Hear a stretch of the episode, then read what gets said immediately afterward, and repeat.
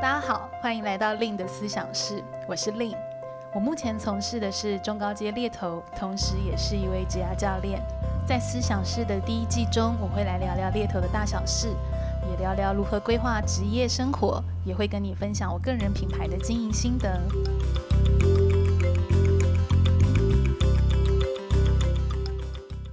Hello，大家好，我是 Lin。今天的 Podcast 呢，想要来跟大家聊聊一个主题，是兴趣可以当饭吃吗？嗯，那在我旁边的呢，一样有我们今天的职人代表尊尊。大家好，我是大学就读会被人认为没饭吃的科系的尊尊。没饭吃？你大学是念什么科系呢？呃，先讲我大学其实是艺术大学。哦。对，那我们不是综合型大学，我们就真的是学校里面都是艺术相关科系。比如说音乐系啊、舞蹈系啊、古迹修复系啊，嗯、特别 对，很特别。所以，嗯，其实我们就是聚呃聚集了一些就是比较有抱负、有理想，然后有艺术细胞的青年。哦，对，我是这样子好青年出身的。所以，像你们这样的这样背景的同学们，大家会聊这样的主题吗？兴趣可以被到当饭吃？没有诶、欸，那时候我们就深深的投入自己的呃自己的学科所所要做的作业里面，所以其实。我觉得可能内心有点隐忧，可是那个时光真的是过得太忙碌、太、嗯、太匆忙了，所以其实我们都很投入在那个当下，嗯、好像没有，我好像没有在跟朋友聊过这种求职的焦虑过。嗯，对。其实今天会想要去设定这个主题啊，我觉得这个呃兴趣的这个议题，我觉得这好像是在这几年网络上非常常提到的。我觉得当然它有几个趋势面，所以引发大家对这件事的关注。可能比如说前几年 Slash。斜杠，哎，大家开始在思考，嗯、我是不是可以有更多不同的斜杠，是回归到我的兴趣？嗯、那或者是说，让我的生活或工作如何可以更有热情呢？那是不是做我兴趣啊、呃、的事情，嗯、我会比较有动力，我会比较不感到这么厌世？哦，去上班，嗯嗯、对，像这样子的嗯话题，是我这几年很容易遇到哦，职场人会来跟我聊的一个部分。嗯，其实知道我的兴趣是落在什么地方，但是我发现反而就是进入职场之后，那个一直期待着可以把兴趣变成工作的那一块，好像慢慢的就是比较。就是放在，就是尘封在角落这样子。嗯嗯、然后我想分享一下，我以前小时候就是很喜欢画画跟写一些什么小说之类的。嗯、然后我还记得我大概小学吧，小学的时候哦，我就这样子带着我的画画的稿子，嗯、然后骑脚踏车，还跟我朋友一起，然后想说，嗯，我画的这个作品很棒，然后我一直很想把它变现这样子，因为我知道那个时候很流行，就是把自己的作品输出变成，比如说信封、信纸啊，变成小海报，然后就是卖给别人。嗯然后我就这样骑着小脚踏车，然后跑去我们家附近的印刷厂。就是我觉得这样子的小朋友去找这样子的印刷厂，通常那种印刷厂阿北大家也不太想理，不太理你。可是我觉得我遇到那阿北很好诶、欸，他就很认真的看着我的画画，然后就是请我跟我朋友坐下来，我们就坐在沙发上面，然后就这样看，就说嗯，这个做的就画的很好啊什么的，然后就就是。这个作品很不错啊，嗯、然后就是先称赞你一番之后再说，哦，但我们一般不做小量的印刷，这样，然后你可能要去找什么什么什么样的印刷厂。就是我觉得那个时候是我有一点就是想把兴趣当饭吃的初体验。哦，虽然说那个时候小学那个时候没有成功，但是我觉得那个就是呃，因为可能遇到了好人吧，那样子的好人经验，然后让我后来就是觉得，嗯，这件事情好像也不是个空想而已，这样子，嗯、所以后面有持续在做一些其他的努力，这样子。哦，你讲画画，我觉得这刚好也让我想我自己个人的经验。不过我的那个经验跟你会有点相反。嗯、哦，我如果有在追踪我 IG 的读友，可能会知道我有在学古典油画的这件事情。嗯嗯、那其实会学这东西也不是我突然跑去学，而是我以前小时候就很喜欢画画。我记得我国小时候的志愿啊，嗯、其实是进入美术班学习。为什么大家小时候都有画画的梦、啊？好像是、哦。对啊，很类似。因为我，然后那我记得那时候，其实后来没有进去，主要是因为我的父母。他们其实会有担心嘛，就会想说、嗯、啊，那你去学习这个，可能未来的就业啊、呃，会不会有一些影响呢？所以其实我后来走的路线其实就不是这个路线。那我也好久没有画画，自从放弃了，呃，进入到美术班，嗯、那其实我就没有在画室继续学习了。嗯、对，那我我会突然想到这个经验，是我后来啊，就是到我出来工作，那我记得我曾经待在一家公司，然后那家公司呢有所谓的 design team 嘛，就是有很多这种设计师嗯、呃、的。一个部分，那我记得我就其跟其中一个设计师就有聊到这个东西，然后我你知道他跟我说什么？他就说啊，好险你没有呃去把这个兴趣变成工作，不然你就会像我现在一样这么厌世。对，所以我我就会觉得说，嗯，我当下其实听到我就有点惊讶哦，因为我那是我很年轻的时候，就有点惊讶，就是说，哎。对，也是，当然，就是如果要变成兴趣，可能你必须是维生的工具，或者是你的一技之长。嗯，变成是很多东西可能没有那么多全然，嗯、或是那么的纯粹嘛。比如说，你必须要依照客户的期待，或者是更多商业的应用的元素，你是必须考量的。你会有很多相较比较受限，嗯，哦的一个部分这样，但是你又不得不做嘛，因为那个是你最拿手的呃一个部分这样。那我觉得到我现在，我自己作为这样的一个猎头一个教练，当别人问到我这样的一个议题，我就会有时候会想起我我自己那样的一个个人经验。不过其实回归到。我的角色，如果要一个比较中性的立场来看，到底兴趣可不可以当饭吃？嗯、我觉得有两个点是我会比较在乎的。那其中一个点是我其实觉得啊，兴趣这个东西啊，它有时候可以救你一命。我这样讲有点可怕，但是我所谓指的救你一命是，嗯，嗯，我其实遇过很多比较资深的职场人，对，哦，他最后你会发现他的职涯跟他前期在做的职涯人生，可能他前二十年所经营的都很不一样。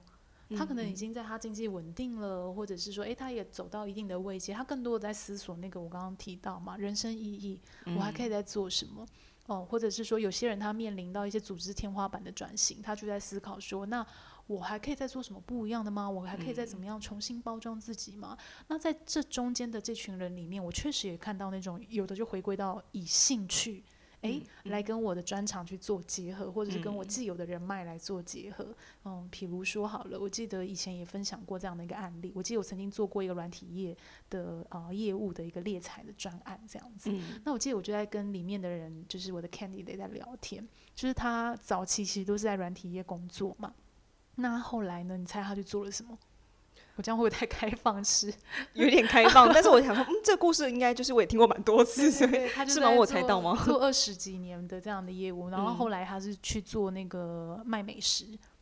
卖那个应该是叫大闸蟹，是不是？还是什么蟹？我没有，这我不知道哎、欸。对对对，就是、嗯、呃，他就跑去卖了一个，我有点忘记那个产地，就是那个产地是蛮偏远的，然后他真的特别飞过去在卖。那样子的一个哦螃蟹，好特别、哦，对，很特别。就是我那时候就有点好奇，我就说，哎，你怎么会想到这件事情啊？嗯、然后他就说，啊，那时候其实因为他的工作性质的关系，他必须要常常跟客户去应酬。甚至是因为必必须要是去选择比较体面的餐厅嘛，嗯、哦，所以他那时候在工作的时候就常常去研究说，哎，台北有哪里有一些呃隐藏版的美食啊，或者是价位比较高的，因为他面向的客户他都是专门处理那种比较高端一点的，嗯、呃，一个客户，所以他们的消费力其实相较都是比较好的。嗯、那、嗯、这当然是一个呃契机嘛，这是他本身其实呃撇除专业技能外，他一直在做的事情。那第二个是他那时候到。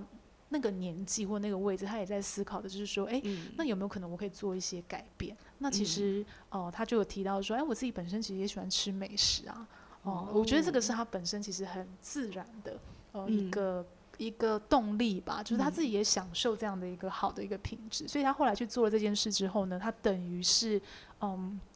重新包装自己，因为他客户其实还是一样啊，还是那群呃消费力相较比较高的一些客户，那只是说他换了一个卖。产品的方式嘛，嗯、变成说，哎、嗯欸，我现在就是帮你直送什么什么的，然后、嗯、这样子。嗯、那这只是一个举例，当然就是说，哦，兴趣这件事，每个人的兴趣不太一样。有的人是美食，有的人是呃绘画，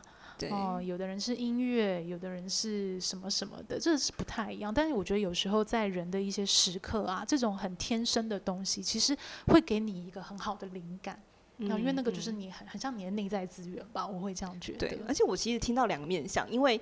第一个先提到说他一直都在做这件事情，嗯、第二个是他喜欢吃美食。嗯、因为有时候往往有人是有只有第二个，就是他喜欢吃美食，嗯、可是他没有第一个，嗯、就是他一直都在做这件事情的那个过程，就变成是可能有人觉得说。诶，我好像喜欢画画，可是当然，他可能喜欢的是欣赏艺术品，然后喜欢稍微涂鸦，但是这跟有没有一直做这件事情，跟有没有保持在这个领域上面的熟练，那是其实不太一样的。就跟好像是有人会说，嗯，我想要创业，然后你问他要创什么业，他可能就会直直观的想到他平常好像喜欢什么东西，但他有没有持续去投入，这个是不是也会影响到他如果真的投入了，在这个产业，他可以发展的多好跟多久这件事情？当然，就是说如果你。要考虑到变现，市场性是绝对不能少的嘛。就是说你的客群是什么？嗯嗯、那你刚刚这样讲，就让我想到，比如说，我记得我曾经去做过一个客户，他来找我咨询，哦，他就有提到，我就问他说：“哎，你的兴趣是什么？”嗯，他就跟我说：“哎，我都很喜欢假日去美术馆，我好喜欢看展哦。哦”哦，我觉得我有没有可能去做这样相关的事情？嗯、那一旦如果我们要把它变成职涯的议题，好了，这个就必须就是。会需要经过一些理路的一些啊、呃，去去分析啊，嗯、去探讨。那那时候我就问他，我就说，哎，可能喜欢去美术馆这件事是很多人都会做的。嗯，那你喜欢去美术馆，在那个场域里面，你其实享受的是什么？嗯、你是享受进去里面，你去看这个空间，看这个陈设吗？嗯、还是说，哎、嗯，我是喜欢观看这个画，嗯、哦，或者是，哎，我去看这个画，没有，我是看它表框的方式。嗯，哎，还是我去感受这个氛围，我是特别喜欢这样的氛围设计。我不知道你这样听可不可以去呃有一点感觉是这是不同面向。对，因为其实我就是你口中那个喜欢看展的人，但当然不是，应该不是你那个客户啦。但是我就有发现，其实每个人看展都有自己的角度，他可能想要一个，比如说他喜欢吹冷气的地方，嗯，然后他可能喜欢一个，我看一个展，可是我旁边可能要附带有完美咖啡店，嗯，或者是我想要去看展是为了要遛小孩。然后那时候其实因为我喜欢看展，但我发现我像我的需求就是我可能要很清楚知道那个展览的空间有什么，然后我比如说有什么样的规定，或者是说它有怎么样的附带的皮周边的服务。因为我常常发现我其实预设我去这个展区，比如说呃公关稿或者是广编稿出来的照片都很漂亮，但其实那个展区可能很小，我可能去五分钟十分钟我就出来了，那就跟我预期的有落差，所以。呃，我在看展过程中就发现，哎，会不会有一类人他跟我很相似？他其实不不太需要一些很漂亮的照片，他可能比较需要详细的资讯。所以我其实在今年我就创了一个 IG 账号，是来讲就是，我就给他命名了一个主题，然后我就是在讲我看展的心得。可是我更多的是附带的资讯，比如说要不要费用，然后在那边停留的时间是多少。然后可能会有一些其他的辅助，比如说有些设施它是，呃，可能是每天才会公告它的营业时间，嗯、类似像这样子的资讯就附加上去。所以这个就是有点像是我在探索，就是我兴趣的初期的时候，然后再找一个比较呃比较精准的营呃精准的营经营的方式嘛。或许就像你刚刚讲的那个、嗯、那一个，我在看展的时候，我注重的是什么样的东西，是有点雷同的。对啊，或或许也有一类人是，哎、嗯，我去看展，我反而是会去推敲这个画家的生平，这个历史的背景，这可能又是跟我们刚刚举例那个面向是不太一样的。那我觉得这个东西的细致化思考很重要，嗯、因为哎、很多的兴趣你很直观的都叫音乐、叫绘画、叫做打电脑、叫做呃运动好了，其实它是很。嗯嗯很广很广的，如果你要以这个变成是一个切角到你的职涯，那甚至是如果要去考虑到变现养活自己，嗯、呃、等等的，嗯、那像我刚刚提到那个细致化思考，多去探勘一下自己，就是呃，比如说应该说多去探勘自己，反而让自己很有意识的把自己拉成第三者去看自己，说，哎，那对啊，我喜欢享受的是现在的什么。我觉得这个东西跟你平常单纯去享受，它就是会有不一样的切角。那我会蛮鼓励，是说，如果你真的有在思考哦，兴趣未来可不可以当饭吃，或者是说，哎，你现在想要把兴趣转化成一些什么？我觉得这个是非常非常重要的一个啊第一步，这样子。嗯，对，所以呃，兴趣，我觉得它确实可以在人生的很多职涯关键时刻有一些新的灵感啊进来。那我觉得回归到第二点，我会很在乎的就是说，哎。也许也是因为刚刚我们这样的分享，我其实觉得对于学习兴趣啊，不要太功利。哦，怎么说呢？就是太有目的性，是不是？我一定学习这个东西，我一定要能做什么？哦，其实你会发现很多人的学习是这样，他有带有这样的期待。真的，因为像我家人，就是他会常常看到，比如说，哎，现在宠物美容师好像很夯哎，好像赚很多钱呢，他也想要去学。就是怎么样去帮宠物美容，或者他看到另外一个东西，说：“哎，现在这个做精工饰品，好像这个这个都很精致，然后都可以卖很好的价钱。”他也很想去学。嗯嗯、但我每次听到他想要学新东西的时候，他的动机就是因为哦，可以赚很多钱，或者说哦，这这一行好像现在很夯，这样。他常常动机是这样子。所以我觉得这就要比较小心，因为这样的动机其实之前我们在做那个。广播其实应该有提到嘛，就是在教练的过程，其实我会特别在乎客户你的动机意图到底是什么。嗯嗯。哦，如果是出于是比较说啊，对啊，现在这是趋势诶，学学这个应该可以赚大钱，我我觉得这个会有点危险。对。因为这个东西它是比较站在外层去看的，你比较难看到说啊，比如说你刚刚讲宠物美容师，那实际呢，他的工作步调是什么？他每天要接触的客户是什么？他有没有哪一些是你光鲜亮丽没有看到的那一面啊？但是你能接受吗？哦，这个东西是我们再去选择，呃，这样的一个职涯选项好了，或者是投入学习的选项前，有时候不不见得有先思考的。对，我记得我曾经有一个客户啊，然后我也是在跟他做咨询，然后他就跟我提到说，哎，我其实蛮喜欢旅游的，我有想过我要做那个导游。他有跟过团吗？他知道导游多累吗？突然发生“嘶”的一声，思考。对啊，他应该有跟过团吧？嗯，他都是走自助旅行的。哦、其实现在蛮多人都是这样嘛，我就当背包客啊这样子。那所以，我那时候就问他，我就说，哎、欸，那如果你的你假设你带蜜月团好了，嗯、结果有对 couple 吵架，你可以帮忙吗？对，或者是说，诶，如果你的团员呃有一个七十岁不变的婆婆，嗯、那这时候你是有耐心去协助她的吗？嗯嗯，就是带团，我会这样讲，就是回归到我刚刚讲的嘛，就是说，诶，你再去思考这样的一个标的，这样的一个选项，除了看起来不错，嗯、除了这是我的兴趣，呃，也许我会做的有热情，但是背后那一面。哦，有没有也先去想到的呢？我觉得这个是会是以一个比较务实或是比较落地的一个观点在看的。那我记得我的客户当下的反应就跟你一样，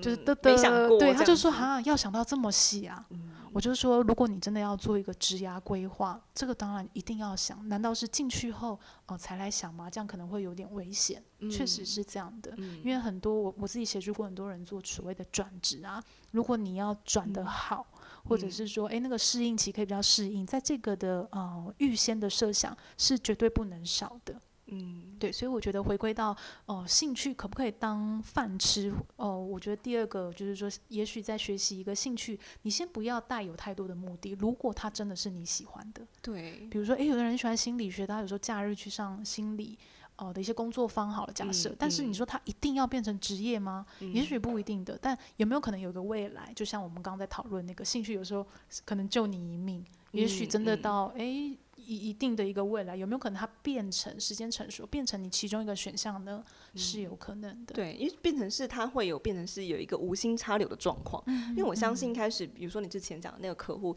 他在、嗯、呃可能带客户去吃比较高端的美食的时候，或许他都还没有想象到他未来会在这么遥远的地方卖螃蟹。是啊，对，但是他可能就是无意中就是培养了那样子的敏锐度，嗯、或者是那样子累积的那样子的经验也说不定。对啊，所以他就是说，他就有形容他的客户都知道他是一个叫什么食客吗？是这样形容吗？对，食客。对对，他们就说大家都对他是这样印象，所以。其实，即便他这样重新跟客户说：“哎，我现在是卖不一样的东西。”其实客户对他的接受度还是很好的，甚至有人知道：“哎、嗯，他是真的会远到国外去做这件事。嗯”还有一些客户就说：“哎，那你可不可以专门帮我带什么食材？”甚至是变成这样子的。哦、所以这个是很还蛮，我觉得是还蛮特别的一个转业过程呢，而且是跨。超跨领域，对啊，所以我觉得这个跟我们一开始第一集在做那个没有个人品牌，嗯、其实这样的印象其实也是无，他其实真说实在，我真的是觉得是无心插柳，嗯，但是他会能够让人家有信任感，是出于别人看到他真的很喜欢这件事情，嗯、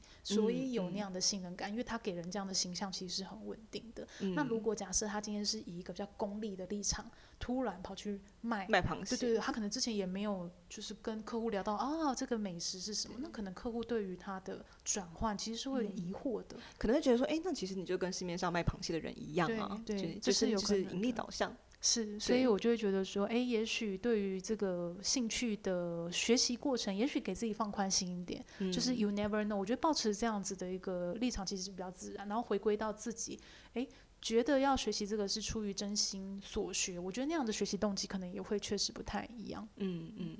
那我想要另外打一个副本，想要问令教练一个问题。就是我刚刚稍早有提到说，其实我是念艺术大学的。那其实艺术大学里面的学系，就比如说戏剧系啊，或者是音乐系，那蛮多都是因为出于兴趣去选择这个科系。但是其实往往我们在呃学业的过程当中，就会发现，哎，我如果四年之后我要来找相关领域的工作，这个可能薪资水平上会遇到一些落差。当然这个只是一个比较值，当然也有可能会有啊、呃，比如说他可能是选择薪水比较高的行业。但如果说是以一个举例来讲，他真的在哦戏剧圈，他可能找不到那么好的薪水的工作，那他未来从事的工作还要跟他的学系有相关吗？我觉得其实倒不一定诶，因为以现在的一个职场时代，哦、呃，你的主修是不是一定要变成你的工作职业？哦、呃，我其实觉得这样的一个空间是越来越多的，嗯、越来越多人不是这样子去呃设计他的就业取向。哦、呃，但是我觉得这比较重要的是说，回归到如果你今天真的主修的科目。哦，是市场所谓薪资水平比较低的，那我觉得这个可能在你大学的时候，嗯、哦，或者是研究所的时候，你必须要提前先做规划的。所谓的规划是第一，当然就是问你自己可不可以接受嘛，嗯，因为其实每个人他的 living cost 不一样啊，也许有的人就是哎，我八千块就是可以过生活了，如果我又没有房租的话，嗯，也可能有人不一样，有的人就是哎，我就是喜欢出国玩乐，嗯、我需要品质好一点，我可能需要呃月入四万以上。嗯、啊，这个都是很好的一个起点，你去 plan 你自己的一个职涯的一个选项。那如果你是可能刚刚讲你你是可以接受，诶，也许薪资水平真的比较低，但是你觉得可以做你热爱事，你还是觉得很有成就感，很满足，嗯、那我觉得没有关系啊。那如果这个是你可以去接受的选项，也能让你做得开心，也许这样的一个职涯规划并没有不好。嗯，但是也有一个一种是，就像我刚刚讲的，诶，我喜欢这个。主题没错啊，对，我也喜欢这样主题的角色。可是薪资水平，我可能在现在真的没有办法。那我觉得这样的议题，你就要去想的是说，第一，有没有可能切换职涯经营的模式？所谓职涯经营的模式，比较像是说，那是不是，嗯，也许你需要去考虑，如果你真的还想要维持这样的主业斜杠，是不是必须？有可能变成是这样，那那个斜杠有没有可能是围绕在这个主业上的能力？你去接一些外包的或是兼职的专案呢？那也有可能是不围绕这个主业，但也许它就是一个 part time job。比如说，诶，我假日去接一些 part time job，哦，去维持我要的那样子的一个啊经济能力，这是一种。那或者是说，有的人可能他就觉得说，没有，我觉得。嗯，如果没有到这样的一个薪资水平，其实我觉得这样每天做就好没有意义哦。嗯、我觉得好让我觉得没有成就感。嗯、那确实这样的话，也许你必须要去做比较大胆的选择是，呃，假设你面对现实就是，诶，这个角色在台湾市场它的发展或者它薪资水平就是不尽理想，那你是不是应该要提前做转业的规划？那你要转什么业呢？嗯，这个就是会更大的一个挑战的议题了嘛。嗯、那可能比如说戏剧系，那是不是假设哦？诶，我戏剧系，也许我对人其实很敏锐，有没有可能我去转为一个业务，变成我其实是有一个很好的一个观察力、洞察力，甚至是我可以依照客户，有点像是用客户的语言说话来取悦客户，哦，这都是有不同的一个可能。因为其实，在大学或者是主修的养成，更重要的，我会认为是职能的养成，就是你看待这件事情，你的切角是什么，你的能力是什么。哦，你的诠释方式是什么？我觉得这个东西都会有一些很好的一个养分，是你在学习所谓的兴趣过程之中带来的。嗯嗯嗯，其实我觉得在我们学校里面的，不管是各个科系都适用，或者是说，其实不止艺术大学，我觉得综合型大学也还蛮适用这样子的想法。嗯、对，嗯，即即便啊，我也遇过有的可能有的人他是念那种专业技能导向很高的，他可能也不一定他觉得他就业想要往那个方向，可是那个四年或是那个研究所的锻炼，给他养成那种思维方式，其实确实就是让他有别于那种同个科系。哦，通过职业那样路径的人，嗯、有不太一样的一个啊、呃、水平或切角这样子。嗯嗯，我记得之前呃，应该说还蛮还蛮多年前，应该至少也有七八年前了吧。那时候我看了一部院线电影，嗯、然后呃，就是有参加了他的呃导演的座谈吧。然后那个导演就是很特别哦，因为一般来讲。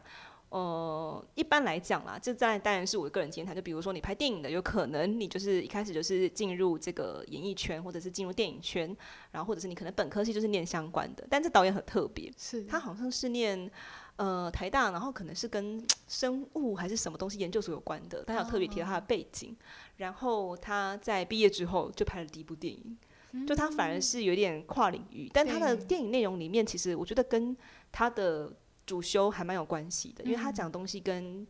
基因有关。哦，对。那如果说大家有看过这部片的话，应该就知道我在讲哪一部。所以我觉得他是个蛮特别的一个一个范例，对，是是，就让你想到刚刚我的描述了，让你想到这个人，对啊，对啊，那对，或许这个导演他可能本身也对电影或者是对影像很有兴趣啊，嗯、然后就综合了他的主修跟专业，所以他第一部电影就会是这样子的主题，嗯嗯。呃，今天聊这样的一个主题，不知道听众朋友，诶，有没有在我们讨论的一个过程中有一些新的想法呢？你有没有觉得，诶，兴趣是不是对于兴趣的学习或取得有可以有不一样的思考，或者是说，诶，考量到兴趣要不要当饭吃的朋友，有没有一些东西是你需要细致化再来想的，或者是有可能可以再更开放的？哦，去思考的，这都是不一样的一个面向或者是一个取舍。那我其实觉得啊，职涯真的没有标准答案。嗯嗯，对嗯。但是如果真的回归到兴趣要变成职业，考量到市场性。还有你自己可以提供的一个资源，你的交换筹码，这是绝对不能少的。嗯，那希望今天哎，